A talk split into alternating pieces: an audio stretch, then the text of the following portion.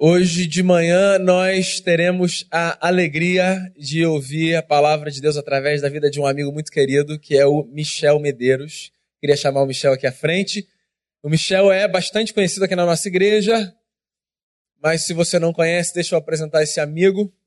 O Michel é pastor na comunidade da Cruz, uma igreja muito amada e muito amável em Jacarepaguá, nos fundos da cidade de Deus. O Michel está à frente de um projeto lindíssimo que a nossa igreja tem a alegria de ajudar, que é o projeto Construir, um projeto que trabalha com a educação de crianças ali na cidade de Deus. Hoje, inclusive, o nosso almoço, como a gente tem falado já há algumas semanas, o nosso almoço depois do culto hoje terá a sua, a sua renda revertida para o projeto Construir para as crianças. Então eu queria aproveitar, inclusive, e encorajar você a ficar e almoçar com a gente. E o Michel é um camarada extremamente apaixonado o Thiago teve aqui há duas semanas, ou semana passada, não sei, falou da sua gargalhada, que já é conhecida.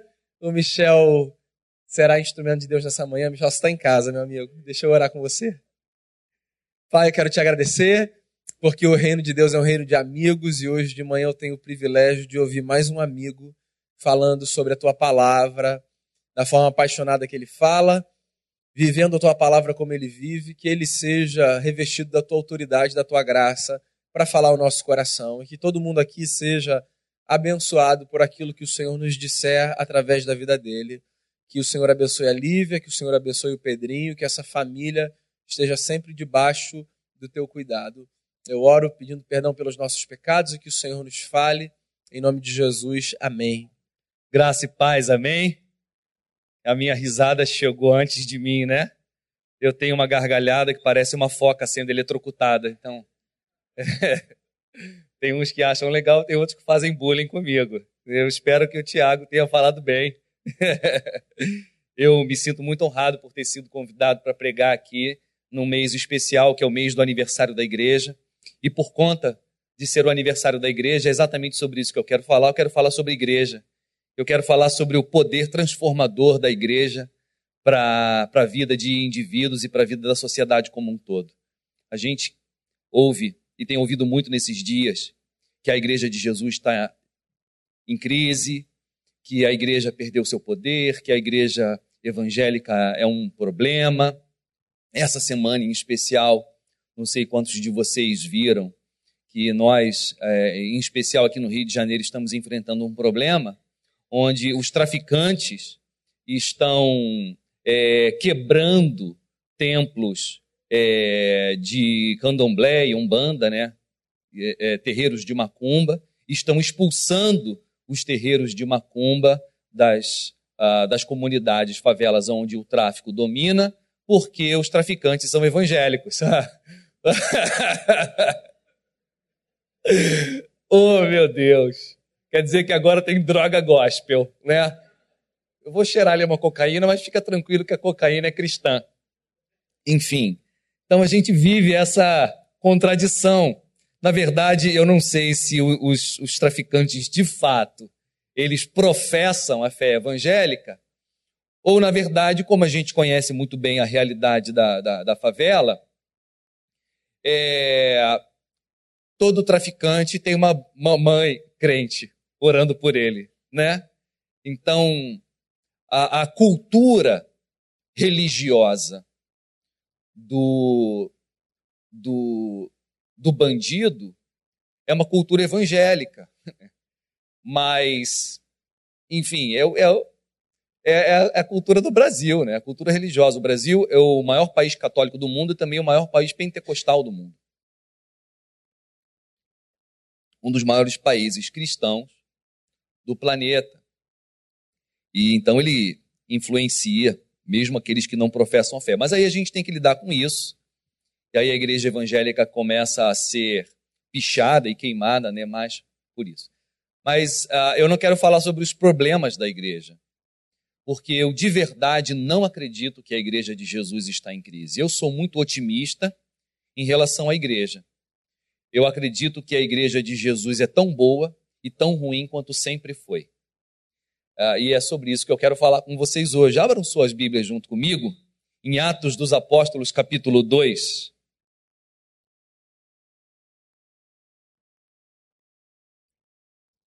Atos, capítulo 2.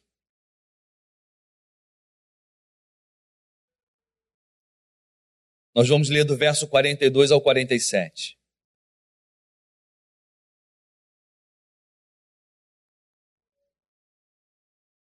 Essa é a primeira descrição que a Bíblia faz de, da experiência, de como viviam os cristãos, de como se organizou a igreja e como era a dinâmica da igreja nos tempos bíblicos. Atos, capítulo 2, verso 42, diz assim a palavra de Deus: E perseveravam na doutrina dos apóstolos e na comunhão, no partir do pão e nas orações. Em cada alma havia temor. E muitos prodígios e sinais eram feitos por intermédio dos apóstolos. Todos os que creram estavam juntos e tinham tudo em comum. Vendiam as suas propriedades e bens, distribuindo o produto entre todos à medida que alguém tinha necessidade. Diariamente perseveravam unânimes no templo, partiam pão de casa em casa e tomavam as suas refeições com alegria e singeleza de coração, louvando a Deus e contando com a simpatia de todo o povo. Enquanto isso, acrescentava-lhes o Senhor dia a dia os que iam sendo salvos. Só até aí. Olha que descrição linda que Lucas nos faz da experiência da igreja no seu nascedouro eles perseveravam na doutrina dos apóstolos. Era uma igreja que conhecia a doutrina, a verdade, teologia, Bíblia.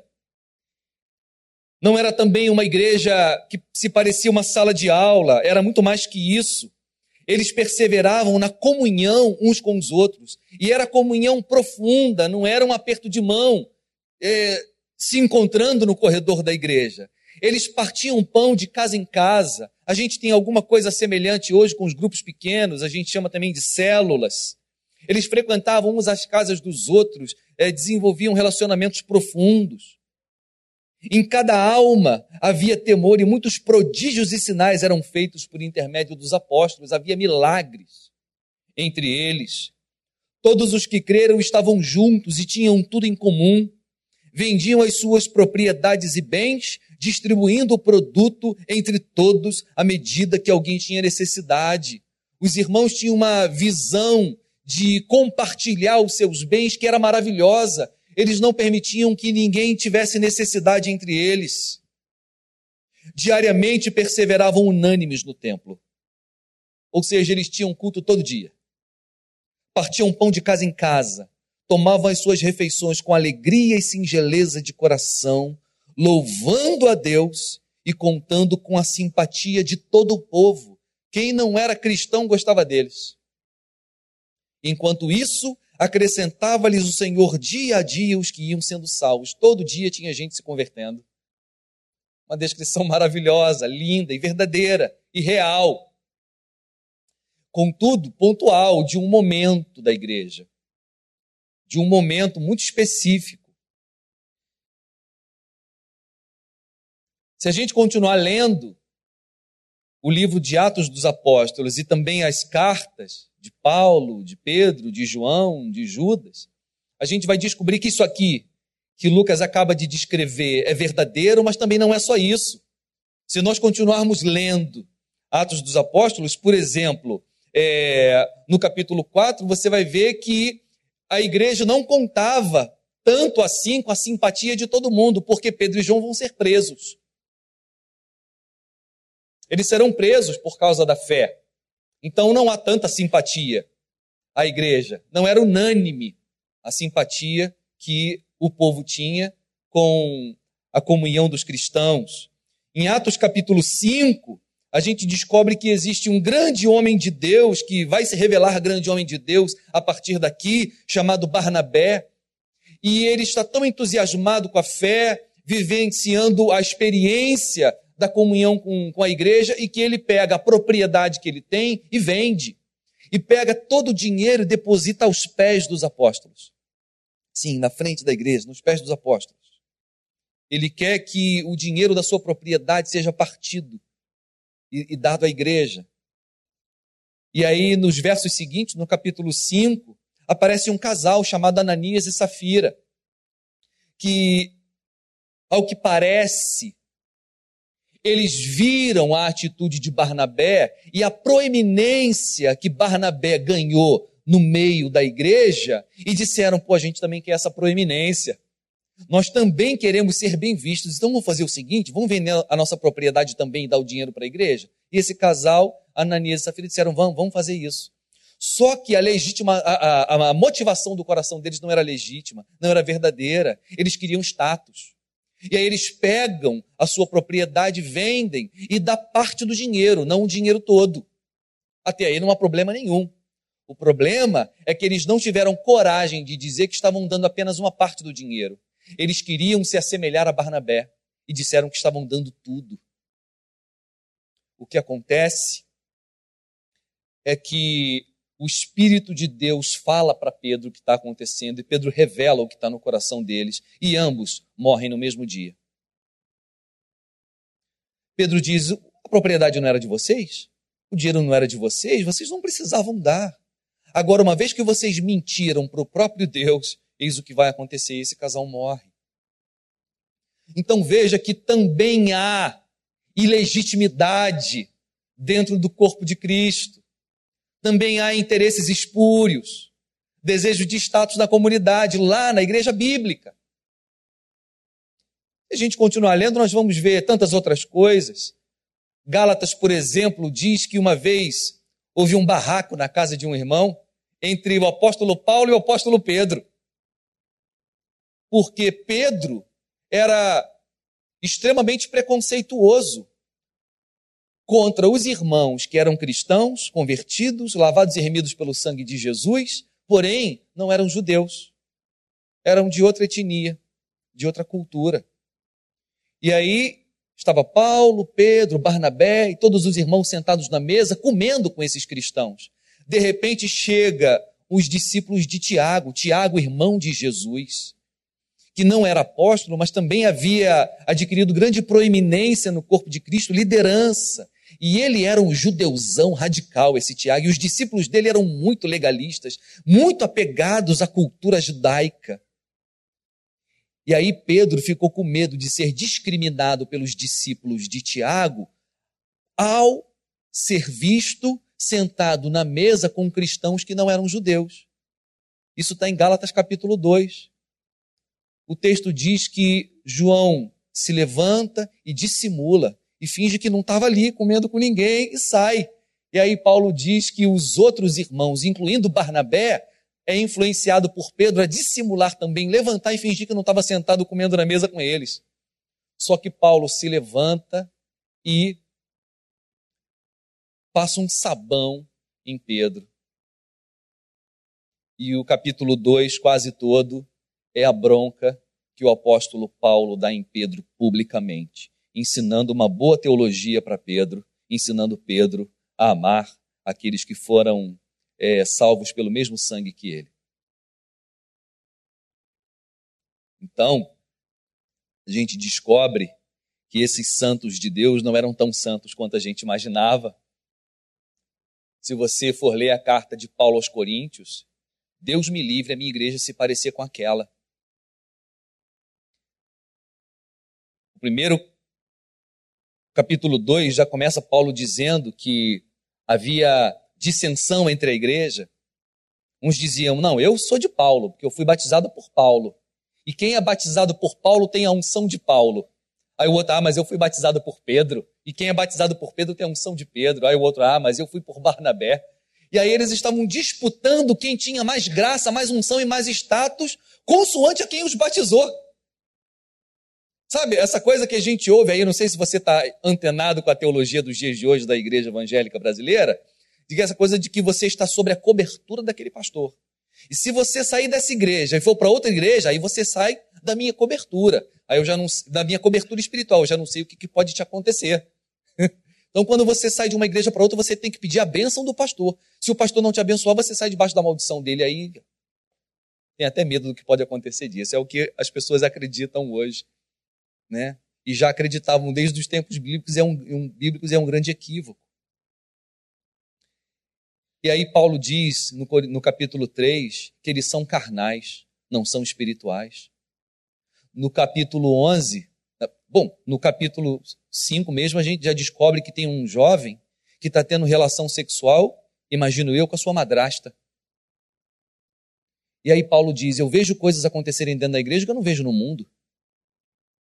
A ver quem se atreva a possuir a mulher do seu próprio pai e vocês não fazem nada. Ele está dando uma bronca na liderança da igreja.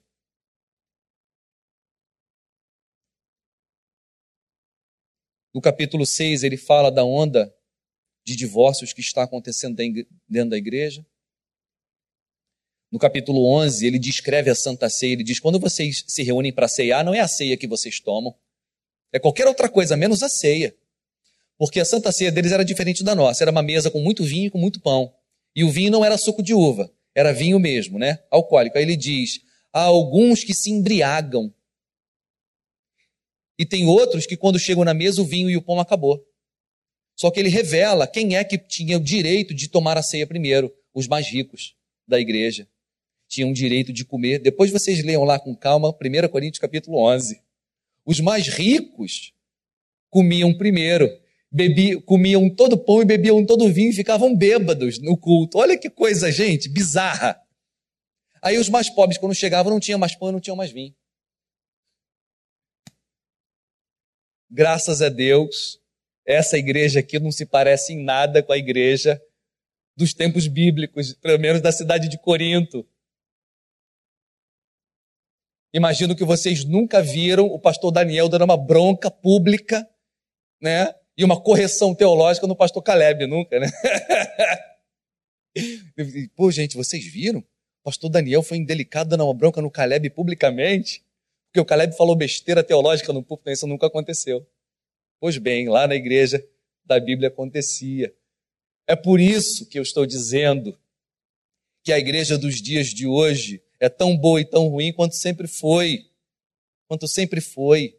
A igreja de Jesus continua sendo igreja de Jesus, poderosa e transformadora, apesar de todos os seus erros e de todos os seus pecados.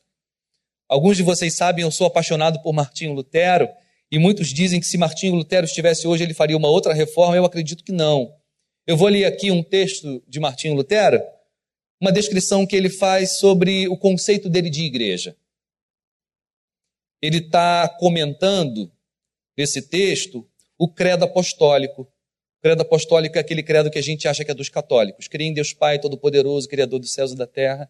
Né? Creio é, numa santa e amada igreja. Né? Creio em Jesus Cristo, tudo mais. Então, esse credo não é católico, ele é propriedade de toda a cristandade. E aí ele fala o seguinte: esse artigo, creio em uma santa igreja, é um artigo de fé como, os outros, como todos os outros. Por isso, intelecto nenhum pode reconhecê-lo, ainda que coloque um monte de óculos, pois o diabo pode muito bem encobrir a igreja com escândalos e divisões, de modo que só podes mesmo ficar indignado com a igreja. Da mesma forma, também Deus pode ocultar a igreja com fraquezas e toda sorte de deficiências, fazendo você de bobo, de modo que dela, ou seja, da igreja, você fará apenas um conceito errôneo. A igreja não quer ser vista, a igreja quer ser crida. E a fé é daquilo que não se vê. E com o seu Senhor, a igreja também diz: Bem-aventurado aquele que não fica escandalizado por causa de mim.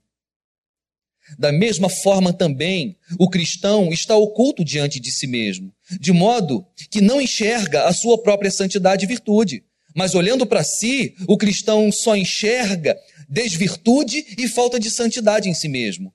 E tu, sabichão grosseiro, querias enxergar a cristandade com a tua razão cega e teus olhos impuros. Resumindo, nossa santidade está no céu, onde está Cristo, e não no mundo, diante dos olhos, como uma mercadoria na feira. Por isso, deixa que escândalo, divisões, heresia e fraquezas reine como queiram, contanto que a palavra do Evangelho permaneça pura entre nós e nós a amemos e valorizemos, não duvidaremos de que Cristo está entre nós e conosco, mesmo que as coisas andem muito mal. Então, esse é o conceito de igreja do grande reformador Martinho Lutero. Contanto que a palavra de Deus esteja entre nós e conosco, deixa que pecados e escândalos aconteçam. A igreja de Jesus continua sendo a igreja de Jesus com todo o seu poder. Um missiólogo chamado Leslie Newbigin disse uma coisa muito importante para mim sobre a igreja e que tem me orientado e me ajudado muito nessa tarefa dificílima de é, pastorear a igreja de Jesus. Ele diz: só existem dois tipos de igreja. Gravem isso. Só existem dois tipos de igreja: a problemática e a dissimulada.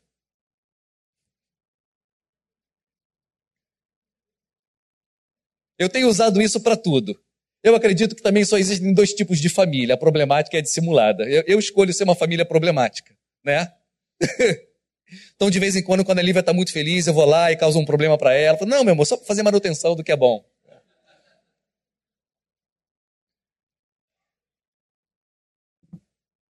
Só existem dois tipos de casais, o, o, problemático e o dissimulado, porque ser humano é isso, gente. Ser humano é isso. Se você conhecer um casal muito feliz que diz: Não, a gente é feliz. Não, nós não. Ah, meu marido e um santo. A gente nunca briga. Saiba, você está conversando com uma pessoa mentirosa, dissimulada, não está te falando a verdade.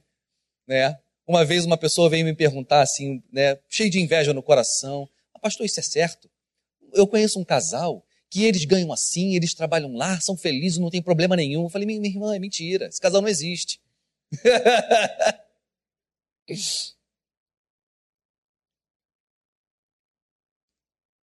Então, a igreja de Jesus, meus irmãos, está do jeito que ela tem que estar.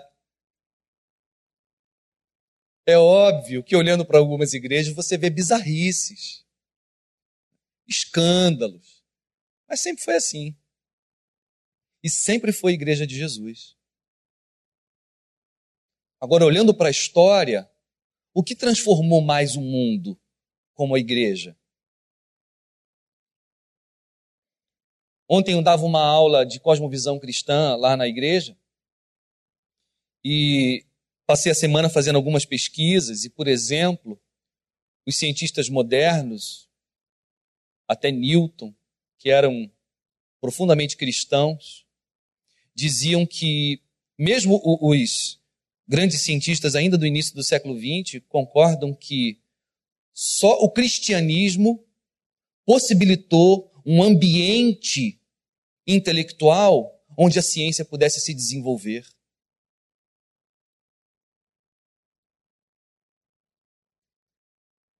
Olhando para a história da humanidade, eu vejo, por exemplo, os homens que olharam para a escravidão e disseram: Isso não pode ser assim, foram cristãos. Foi o cristianismo que erradicou pelo menos o conceito de escravidão.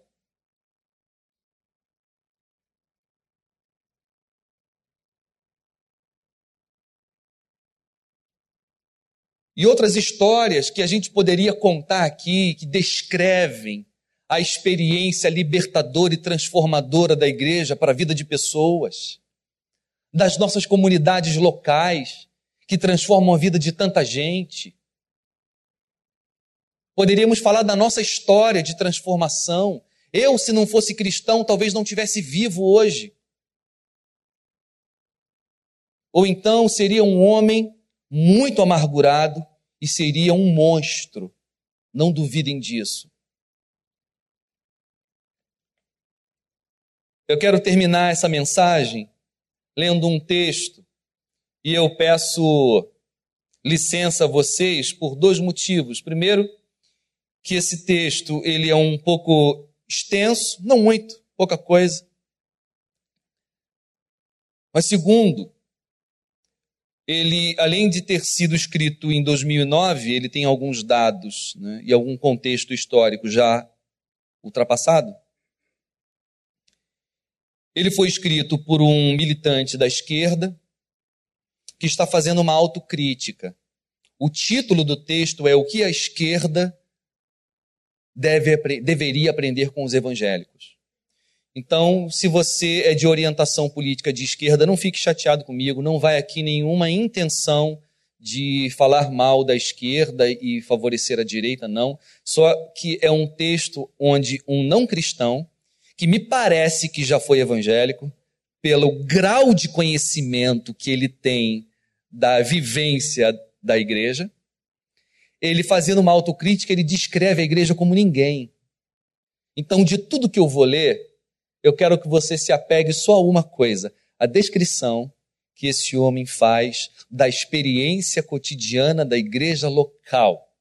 E como ele fala que a igreja evangélica de Jesus Cristo no Brasil é a agência, vamos dizer assim, mais poderosa de transformação individual e coletiva desse país.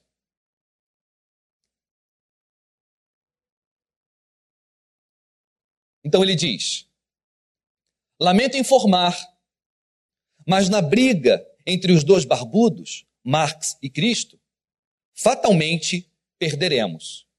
Ele se refere a Marx, né? Porque ele é uh, marxista. Então os marxistas perderão. O Nazareno triunfa por uma razão muito simples. As igrejas são o maior e mais eficiente espaço brasileiro de socialização e simulação democrática. Nenhum partido político, nenhum governo, nenhum sindicato, nenhuma ONG e nenhuma associação de classe ou defesa das minorias tem competência e habilidade para reproduzir um modelo vitorioso de participação popular que se instalou em cada uma das dezenas de milhares de igrejas evangélicas no Brasil. Eles ganharão qualquer disputa. São competentes, diferentemente de nós. Muitos se assustam com o poder que os evangélicos alcançaram. A posse do senador Marcelo Crivella, por exemplo, bancada evangélica na Câmara dos Deputados, são dois dos mais recentes exemplos. Quem se impressiona não reconhece o que isso representa para um a cada cinco brasileiros. O número dos que professam a fé evangélica no Brasil, segundo a análise feita pela Fundação Getúlio Vargas, em 2009. O crescimento dos evangélicos não é um milagre. É resultado de um trabalho incansável de aproximação do povo que tem sido negligenciado por décadas pelas classes mais progressistas brasileiras.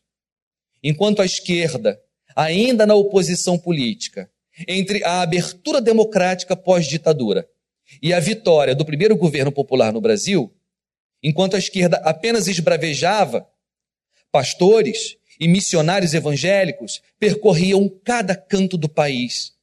Instalaram-se nas regiões periféricas dos grandes centros urbanos abriram suas portas para os rejeitados e ofereceram em muitos momentos não apenas o conforto espiritual, mas soluções materiais para as agruras do presente, por meio de uma rede comunitária de colaboração e apoio. O que teve fome e dificuldade, o desempregado, o doente, o sem-teto, Todos eles, de alguma forma, encontraram conforto e solução por meio dos irmãos na fé. Enquanto isso, a esquerda tinha uma linda e legítima obsessão: fora a Alca. Lembra? Fora a Alca. Era a maior preocupação política da época. O mapa da religiosidade no Brasil revela nossa incompetência social. Os evangélicos são mais numerosos, e aí ele dá um monte de dados aqui, estatísticas, vou pular essa parte. O projeto de poder evangélico não é fortuito. Ele nasceu ele não nasceu, perdão, com o governo Dilma Rousseff. Ele não é resultado de um afrouxamento ideológico do PT e nem significa, supõe-se, adesão religiosa dos quadros partidários. Não. Ele é fruto de uma condição evangélica do país e de uma sistemática ação pela conquista do poder por vias democráticas, capitalizada por uma rede de colaboração financeira de ofertas e dízimos. Só não parece legítimo a quem está do lado de fora da igreja, porque para cada um dos evangélicos, estar no poder é um direito.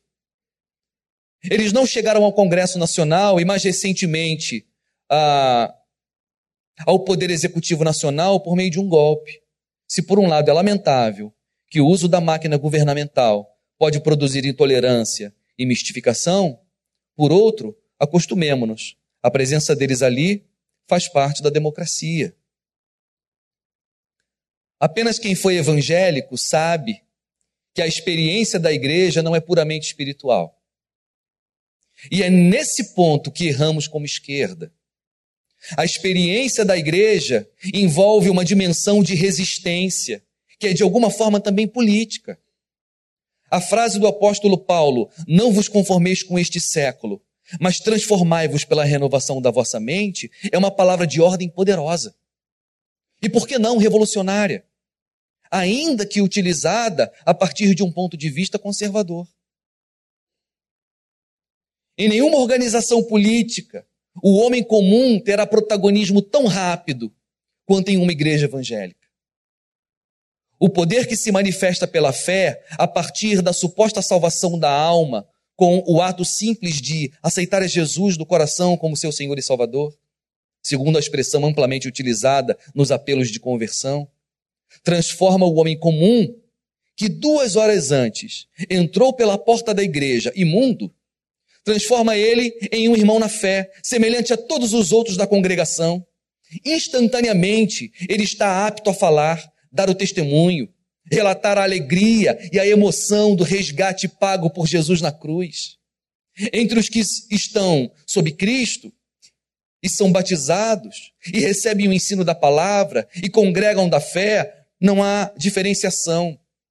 Basta um pouco de tempo, ele pode se candidatar a obreiro. Com um pouco mais, torna-se elegível a presbítero, a diácono, a liderança do grupo de jovens ou de mulheres, a professor da escola dominical. Que outra organização social brasileira tem a flexibilidade de aceitação do outro e a capacidade de empoderamento tal qual se vê nas pequenas e médias igrejas brasileiras? Olha só, meus irmãos, a descrição que ele faz do quadro social da igreja, de como nós temos o poder de transformar um mendigo em presbítero. Há 20 anos atrás eu era um garoto alienado, o pior aluno da escola. Eu terminei o segundo grau com 20 anos de idade. Isso porque eu fiz supletivo no Pinheiro Guimarães, que você faz o segundo grau em um ano. Quando eu falei para minha mãe que eu queria ser pastor, ela falou: Mas meu filho, tu não sabe nem falar. E ela não estava me menosprezando, ela estava sendo realista. Eu nunca tinha lido um livro na vida, o único livro que eu li na minha vida, no período escolar, foi um livro chamado A Vida de uma Lata. Deve ter sido na sexta série, quarta, sei lá. Era um livro cheio de figuras.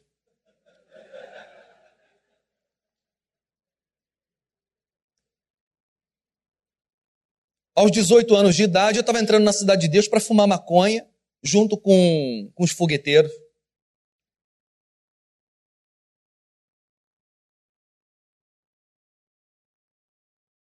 Minha mãe morreria três anos depois, e meu pai também. O que, que eu seria na vida? Um amargurado. Mas aí eu conheci Jesus aos 19 anos de idade, porque eu queria ser Rastafari. Você vê como é que o cara era burro, né? ele queria ser Rastafari e vira crente. ele erra, dá certo. eu gostava de Bob Marley e queria ser Rastafari. Só que na época não existia internet, não existia nada sobre Rastafari. Bob Marley dizia que o Rastafari, né, que era o primeiro imperador da Etiópia, era a reencarnação de Jesus. Aí eu tive uma ideia, falei, pô, vou ler a história de Jesus. Aí eu perguntei para minha avó, que era crente, vó, onde é que está a história de Jesus? Ela, na Bíblia, meu filho. Né, esse era o nível de ignorância.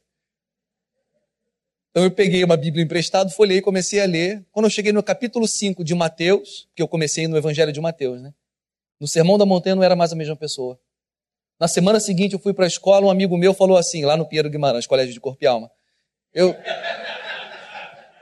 Eu entrei, meu amigo aí trouxe um bagulho muito bom para a gente fumar. Eu me espantei.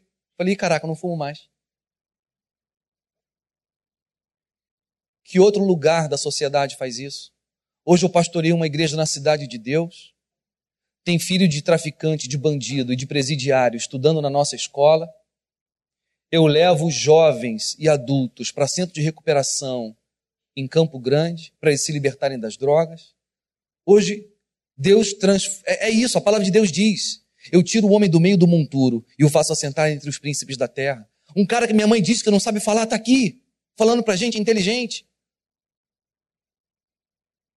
Não foi fruto de estudo, foi milagre, gente. Milagre. Eu cresci ouvindo meu pai dizer que eu era um idiota. Tudo bem que ele era grosso, mas ele não estava tão errado.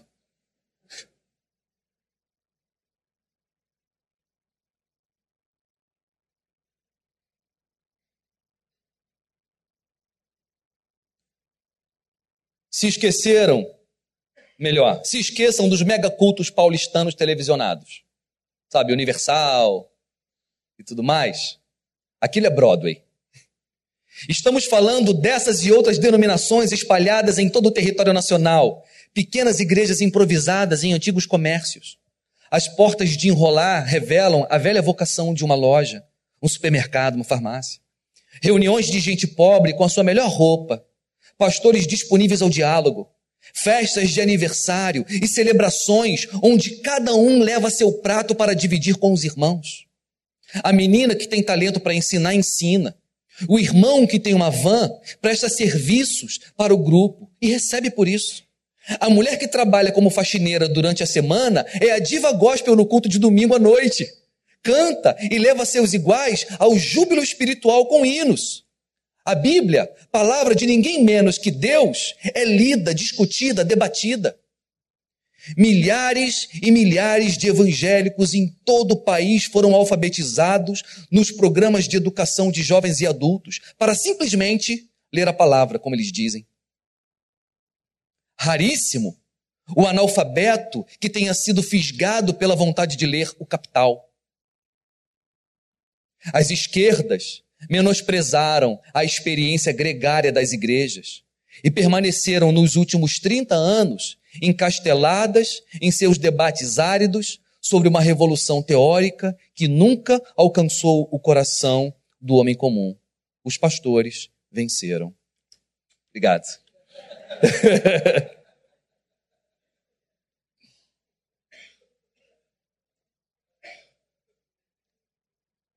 nós temos, meus irmãos, do que celebrar.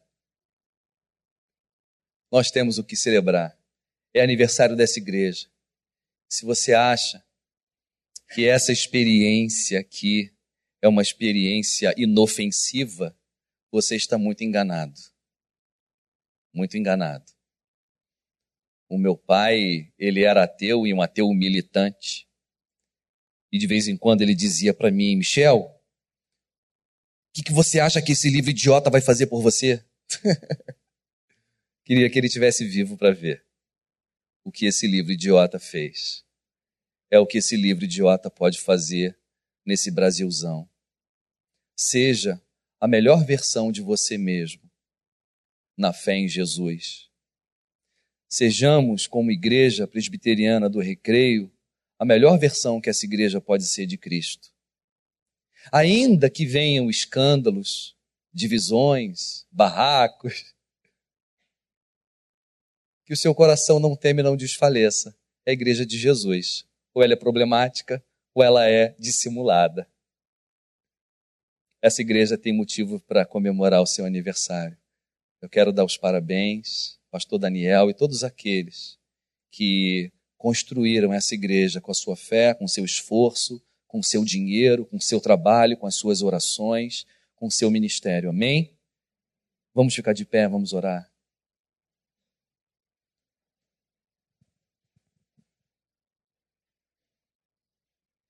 Senhor Jesus, eu quero te agradecer pelo privilégio de poder, como pastor, dedicar a minha vida de tempo integral a trabalhar por aquilo pelo qual o Senhor viveu e morreu a tua igreja. O Senhor morreu na cruz pela tua igreja e ressuscitou o terceiro dia por ela. E quando assunto aos céus, enviou o teu Espírito para nos empoderar, a fim de que essa igreja tua pudesse ser uma agência de transformação do indivíduo e da comunidade e do mundo. Então, Deus, eu quero pedir a unção do Teu Espírito Santo sobre nós, a fim de que a gente possa testemunhar do Senhor e que a nossa vida, a nossa mera existência, seja uma reação e uma alternativa a tudo que está aí nesse mundo. Que a nossa mera existência seja uma alternativa a tudo que está aí. Que mesmo calados, a nossa vida pregue.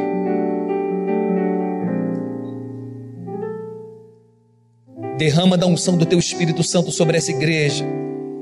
Que essa igreja ainda tenha muitos e muitos anos de vida mas que assim como o Senhor, Deus, seu ministério durou apenas três anos na terra. E foi suficiente para fazer tudo que fez no mundo, porque o Senhor estava cheio do Espírito de Deus, era o próprio Deus. A minha oração, Senhor Jesus, é para que o Senhor não só dê muitos e muitos anos de vida a essa igreja, mas que o Senhor derrame do poder do teu espírito sobre ela, para que seja lá quanto tempo ela existir nesse planeta, ela seja um lugar poderoso e uma agência poderosa de transformação. Em nome de Jesus, com perdão dos nossos pecados. Amém. Deus abençoe, meus irmãos.